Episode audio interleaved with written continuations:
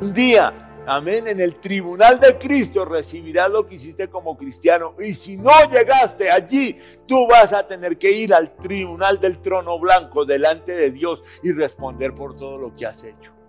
No creas que la gente puede ir por el pecado. No creas que porque tú ves que les va bien en la vida, el Señor no está tomando en cuenta todo lo que están haciendo. Los libros del cielo, el primer libro es el libro de la vida. Y tú no lo tienes allá, Jonathan, pero te lo voy a dictar acá. Salmo 139, 16. Ayúdame con eso. Salmo 139, 16.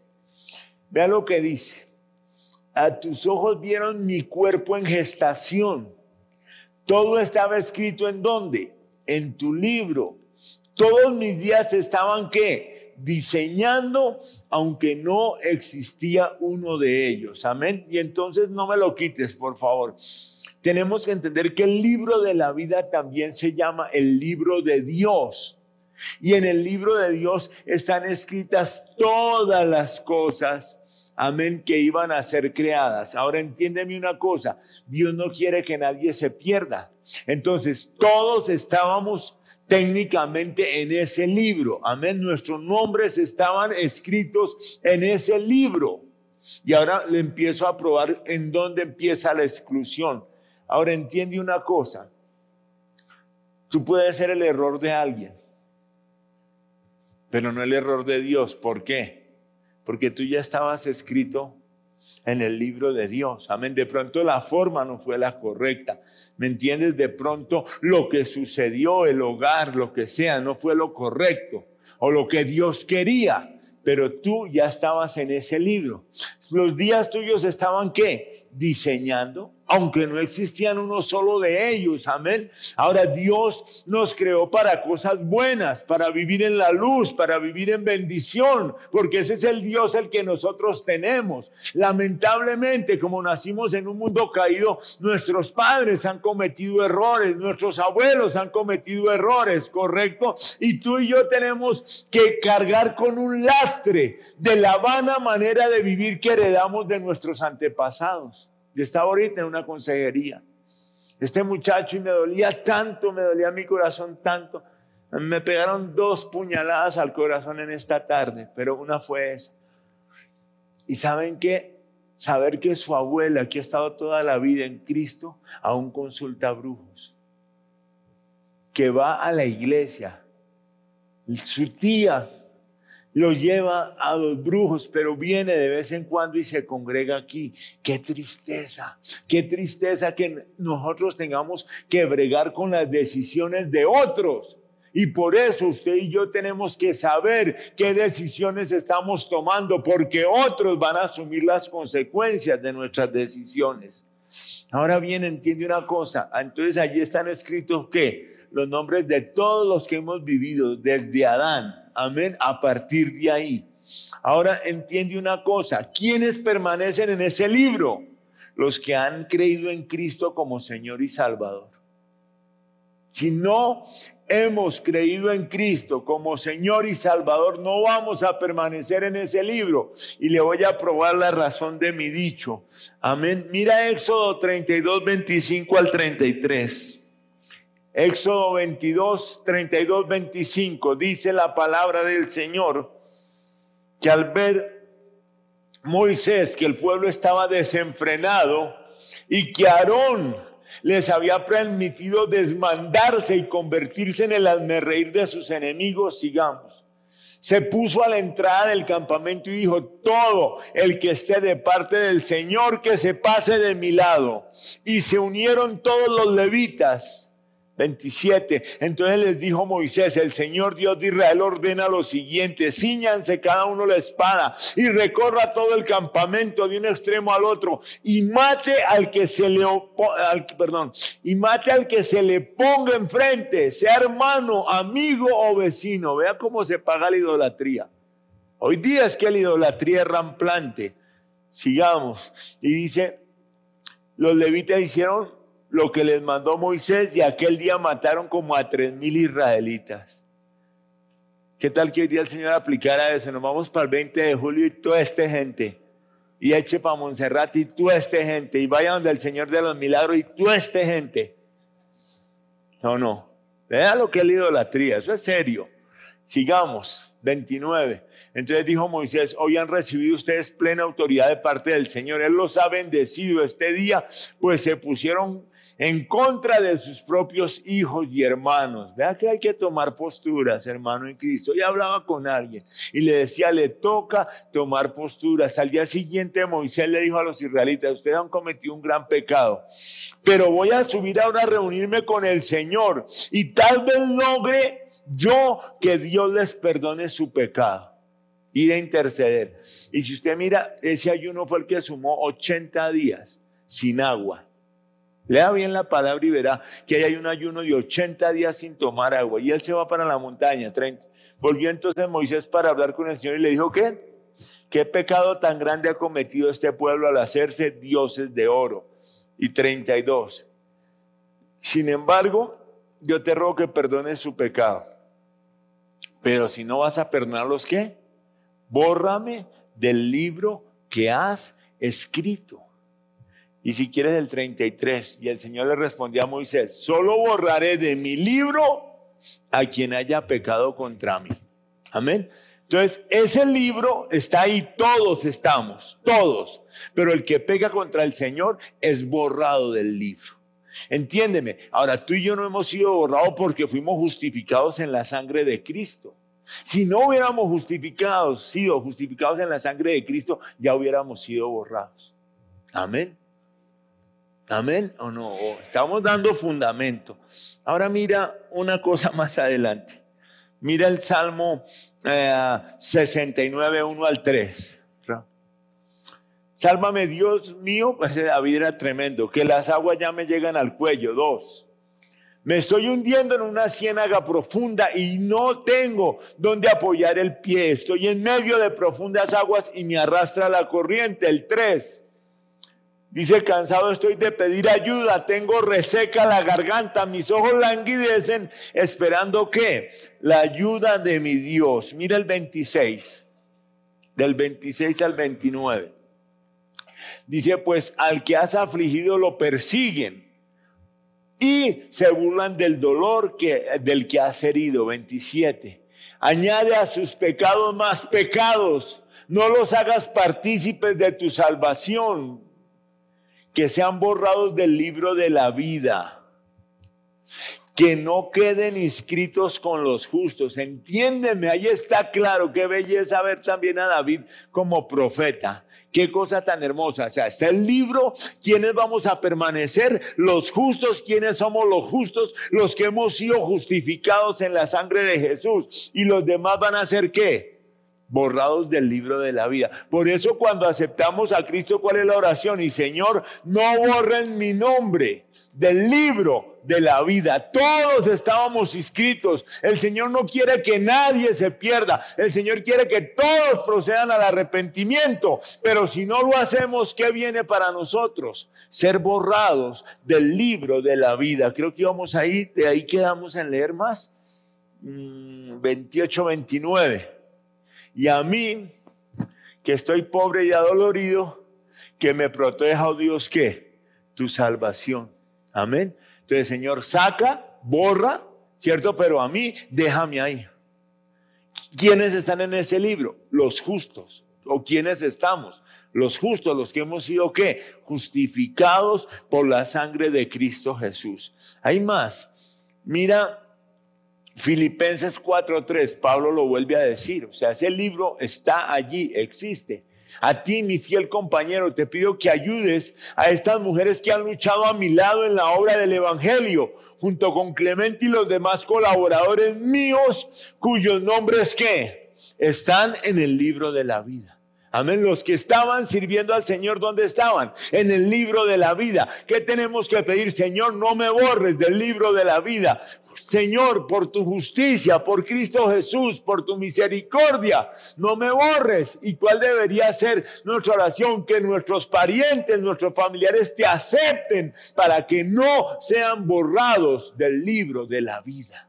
Entienda eso, hermano, en Cristo. Hay más que decir del libro de la vida. Mire el apóstol Juan en Apocalipsis 3:5.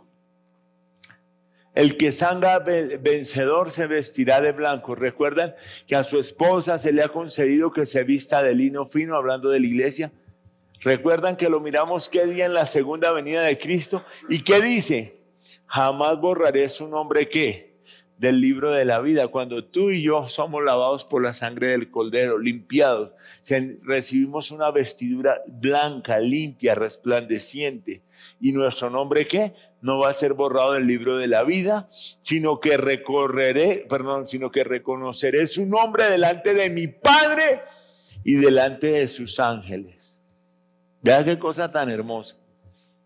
Vea qué cosa tan hermosa seguir a Cristo, servirle, vivir para Él, aceptarle como Señor y Salvador. Apocalipsis 21, 27. Nunca entrará en ella nada impuro. Oiga, ni los idólatras, ni los farsantes, sino solo aquellos que tienen el nombre escrito en dónde? En el libro de la vida, el libro del Cordero. Amén. Ese libro existe, está, es realidad. Y te puedo dar muchos pasajes más, pero mira Apocalipsis 22, 19. Y si alguno quita palabra de este libro de la profecía, hablando de Apocalipsis, Dios le quitará su parte del árbol de la vida y dice, y de la ciudad santa descritos en este libro. Y eso lo miraremos en lo que viene del libro de Daniel, lo estaremos explicando. Ve Apocalipsis 20, 12 al 15. Vi también los muertos, grandes y pequeños. Recuerdan que ahí fue cuando hablamos de los niños que necesitan aceptar a Cristo, que ya no toca presentarlos de pie delante del trono. Se abrieron unos libros y ya vamos a hablar de eso. Eso es lo que viene. Y luego otro que es que el libro de la vida. Unos libros, correcto, y otro que es el libro de la vida. Los muertos fueron juzgados qué? según lo que habían hecho, conforme a lo que estaba escrito en los libros en los libros. Ya, correcto, está el libro de la vida. Todo el que no está en el libro de la vida, ¿en dónde está reportado? En los libros. Ahí están sus actos, sus vivencias. Recuerdan que hablamos del tribunal de Cristo. Recuerdan, recuerdan que nosotros ya no respondemos por nuestro pecado, respondemos por lo que hicimos o dejamos de hacer para el Señor, por la forma en que lo hicimos. Pero todos los que murieron sin Cristo, todo el libro de ellos está intacto. Todo el libro de ellos está completo con cada pecado y no se te olvide que el que nace dos veces muere una vez, que el que nace una vez muere dos veces. Le repito, el que nace dos veces, ¿cómo nazco dos veces? Pues nací del vientre de mi madre y nací cuando acepté a Cristo. Muero una vez. El que nace una vez en el vientre de la mamá Nunca más le entregó su vida a Cristo. Muere dos veces. Muere físicamente y muere eternamente. ¿Correcto? Y entonces ya vamos a entrar a esos libros. Y le damos una más antes de volver a ese libro. Ve Apocalipsis 13:8.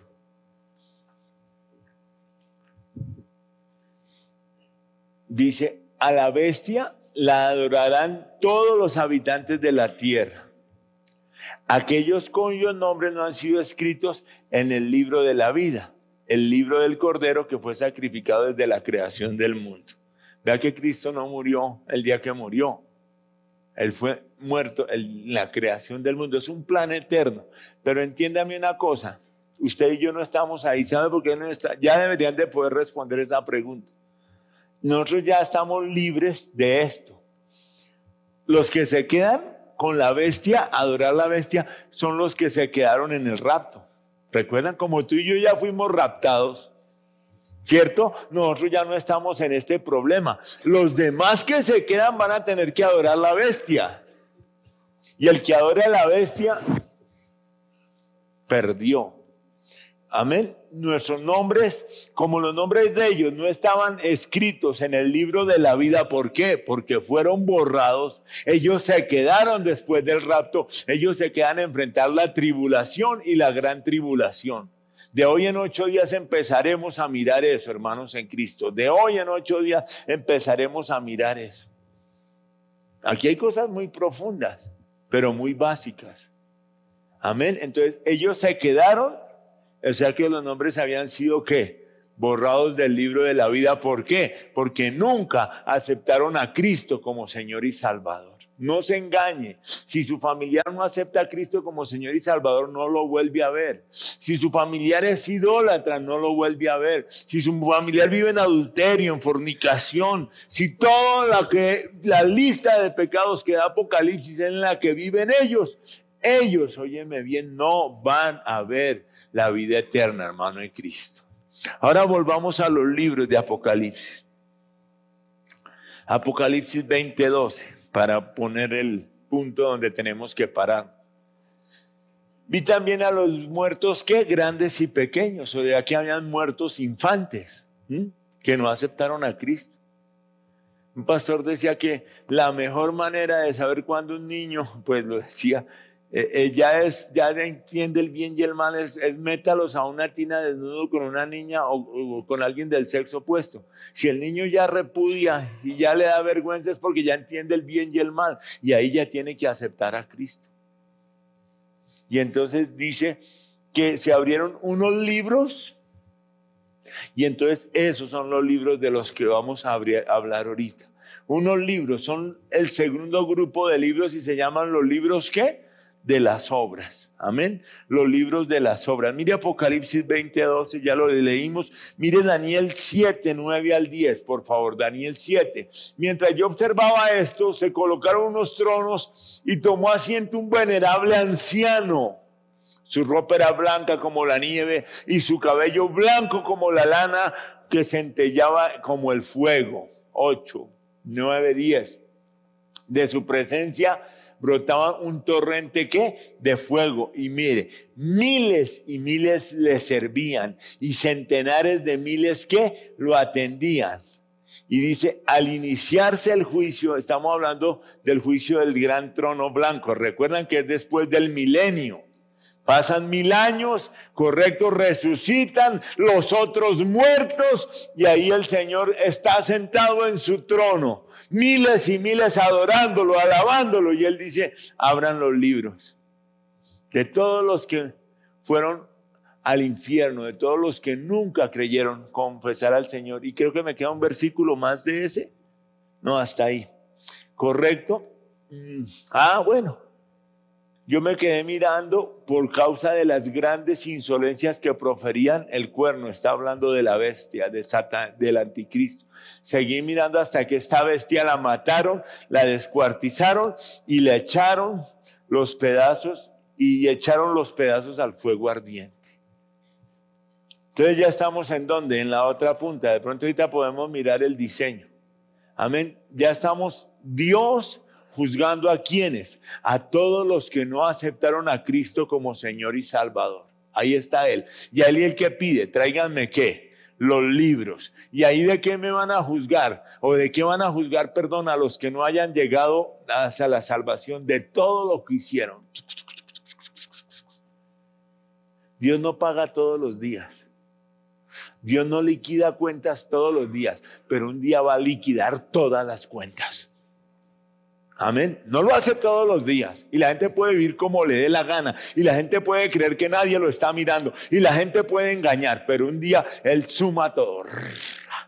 Y trae todo a cuenta. ¿Mm? Mire Eclesiastes 11, 9, 10. Y esto para los jóvenes. Que ya no hay necesidad de llevar los libros, solo de verles el Facebook. Ahí cuentan todas las porquerías que hacen. Devuélvame esto, por favor. Alégrate, joven, en tu juventud. Deja que tu corazón disfrute de la adolescencia. Sigue los impulsos de tu corazón. Responde a los estímulos de tus ojos. ¿Pero qué? Pero toma en cuenta que Dios te juzgará por todo esto. ¿Con qué limpiará el joven su camino? Ahí lo dice la palabra. ¿Y con qué lo dice? Con guardar la palabra de Dios. ¿Con qué limpia el joven su camino? Y mira lo que está diciendo. Estamos en el 11.9, mira el 10. Aleja de tu corazón que el enojo, hoy día viven bravos. Y echa fuera de tu ser que la maldad. Porque confiar en la juventud y en la flor de la vida que es un absurdo. Y mira que aquí Salomón, óyeme bien, Salomón después manda a Eclesiastés 12, 13, 14. Mira lo que dice Eclesiastés 12. El fin del asunto es que ya se ha escuchado todo. Teme pues a Dios y cumple sus mandamientos, porque esto es el todo para el hombre. Él está diciendo, hay una manera, es cumplirle a Dios, guardar sus mandamientos y mire el otro.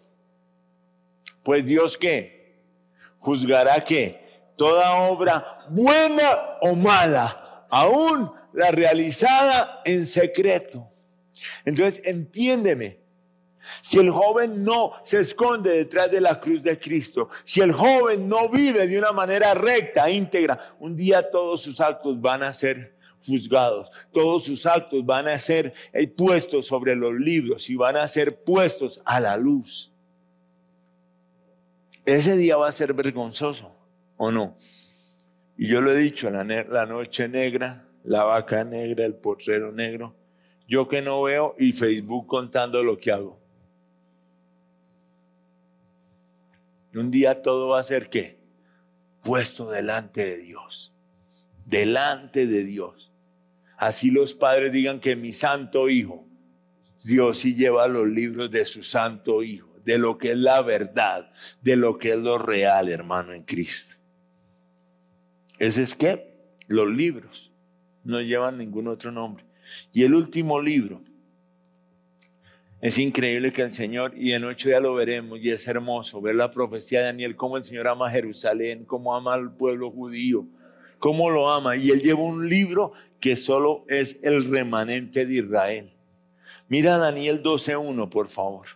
Entonces se levantará Miguel, el príncipe protector de tu pueblo. Vea que él le tiene un ángel a su pueblo. Dice que habrá un periodo de angustia como no lo ha habido jamás desde que las naciones existen. Está hablando de qué? De la gran tribulación de los últimos siete años y medio. Y dice, ¿y serán salvados qué?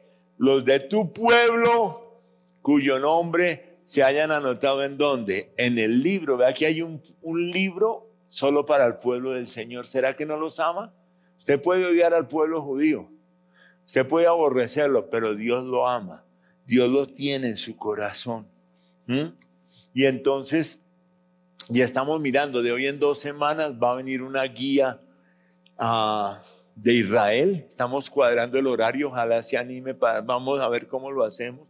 Ella va a una conferencia de una hora. Ella es temerosa de Dios, simple y llanamente que es judía en su esencia, pero ella nos va a explicar cosas eh, de significados profundos de la palabra y el pueblo de Israel tiene un valor muy grande. Mira Lucas 10:20, que está hablando del libro.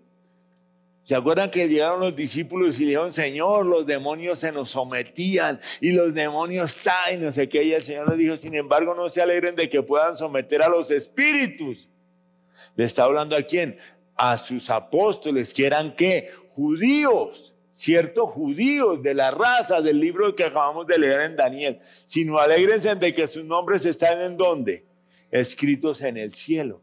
Los judíos tienen un libro aparte. Los judíos tienen un libro de ellos. Nosotros los gentiles estamos en otro libro. Amén. Vean Daniel 9:15. Daniel 9:15. Señor y Dios nuestro, que con la mano poderosa sacaste de Egipto a quién? A tu pueblo y te has hecho famoso. Como hoy podemos ver, hemos pecado, hemos hecho lo malo. Ese es el pueblo del Señor. Mira el 16. Aparta tu ira y el furor de qué? De Jerusalén. Como corresponde a tus actos de justicia, eh, eh, de justicia. Ella es tu ciudad y tu monte santo por nuestros pecados y por la iniquidad de nuestros antepasados, Jerusalén y tu pueblo son objetos de burla de cuanto nos rodean. Y mira el 24, por favor, está hablando de que son Y ahí quedamos. Ojo porque en ocho días nos metemos ahí. 70 semanas han sido decretadas para que tu pueblo y tu santa ciudad pongan fin a sus transgresiones y pecados. Pidan perdón por su maldad y establezcan para siempre la justicia. Sellen la visión y la profecía y consagren el lugar santísimo. En ocho días vamos a empezar a desmenuzar estas 70 semanas. Pero entiéndame, el pueblo de Dios, el pueblo de Israel, tiene un libro especial en el cielo. ¿Será que no son especiales? ¿Será que no tienen un lugar especial para el Señor? Y terminemos con esto. Mira Apocalipsis 11. Vengo pronto. Aférrate a lo que tienes, a lo que tienes que espiritualmente, a lo que Dios te ha dado, a lo que Dios te ha confiado, para que nadie te quite qué? la corona. Ahora, sería muy triste que además de que se nos quite la corona, seamos borrados del libro de la vida. ¿O no? Ahora usted me dice, ah, no, salvo una vez, salvo para siempre, no. Usted puede apostatar de su fe. Amén. Usted puede apostatar de su fe. Usted puede renunciar a lo que Dios le dio. Usted puede negar lo que Dios le dio. Y aquí está diciendo, aférrate que a lo que tienes. ¿Para qué? Para que nadie te quite qué? La corona. Hay coronas. Amén. Hay libros. El cielo es serio. Un día se van a sumar las cuentas. Un día van a quedar los saldos como son. Un día amén, en el tribunal de Cristo recibirás lo que hiciste como cristiano. Y si no llegaste allí, tú vas a tener que ir al tribunal del trono blanco delante de Dios y responder por todo lo que has hecho. No creas que la gente puede ir por el pecado. No creas que porque tú ves que les va bien en la vida, el Señor no está tomando en cuenta todo lo que están haciendo. Listo, la iglesia raptada, tribunal de Cristo. La primera resurrección Amén. Ahí nos vamos los que hayamos muerto y los que murieron con Jesús. No se le olvide aquí tres y medio años tribulación, tres y medio años gran tribulación. Ahí es donde nos vamos a meter en ocho días, en las setenta semanas. En ocho días vamos a entender la venida de Cristo con poder, lo del monte de los olivos y hoy hablamos del anticristo destruido. ¿Recuerdan? Lo leímos ahora. No se le olvide que hay un juicio a las naciones, mil años a ver, se me perdió aquí, mil años. El mundo como fue creado. Satanás suelto por corto tiempo y acá, óyeme bien, el juicio del trono blanco, que era el que estábamos hablando hoy. Pero este juicio del trono blanco, ahí llegan y ahí es donde se van a mostrar todos los libros, todos los libros ahí. Amén. Yo no sé, yo creo que lo podemos ir entendiendo. Yo creo que ya es hora de que vayamos entendiendo. Amén, lo que viene. Hermano en Cristo, a los cristianos solo les predican prosperidad, bendición, siembra. No les indican que todo esto tiene un precio. Amén. Y que a medida que el tiempo termina, todo va a ser más difícil. Que seguir a Cristo tiene un una parte nuestra, una cuota nuestra de negación, de sacrificio, de hacer lo que hay que hacer, de vivir en la palabra, de vivir en el Espíritu. Ese evangelio barato va a poner a muchos en el infierno, porque nunca les enseñaron la responsabilidad de lo que tenemos que hacer como cristianos. De manera pues, hermanos, que entendamos que estamos frente a algo serio, Amén, que ser cristiano no es un juego y que tenemos que vivir de manera tal, de manera tal que lo logremos, hermano, en Cristo. De manera tal que podamos llegar al cielo con corona, de manera tal que nuestro nombre no sea borrado del libro de la vida, de manera tal que todos nuestros actos y toda la forma en que hemos vivido no tenga que ser mostrada al final del proceso. Amén. Y también tienes que entender que arriba están las bodas del Cordero y las hemos dejado ahí mientras tanto. Pero hoy lo que vamos a celebrar en la cena del Señor es el preámbulo de una gran cena. Un día estaremos en una gran cena. con manteles inmensamente largos, grandes, y Cristo Jesús va a, estar, va a estar entregándonos la cena a nosotros, hermano, en Cristo. Amén. Inclina tu rostro, cierra tus ojos.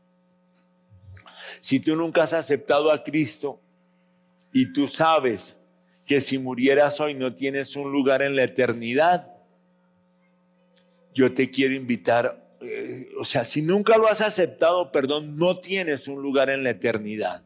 No creas que tienes un lugar en la eternidad porque no lo tienes. La única manera de no ser borrados del libro de la vida es aceptando a Cristo como Señor y Salvador.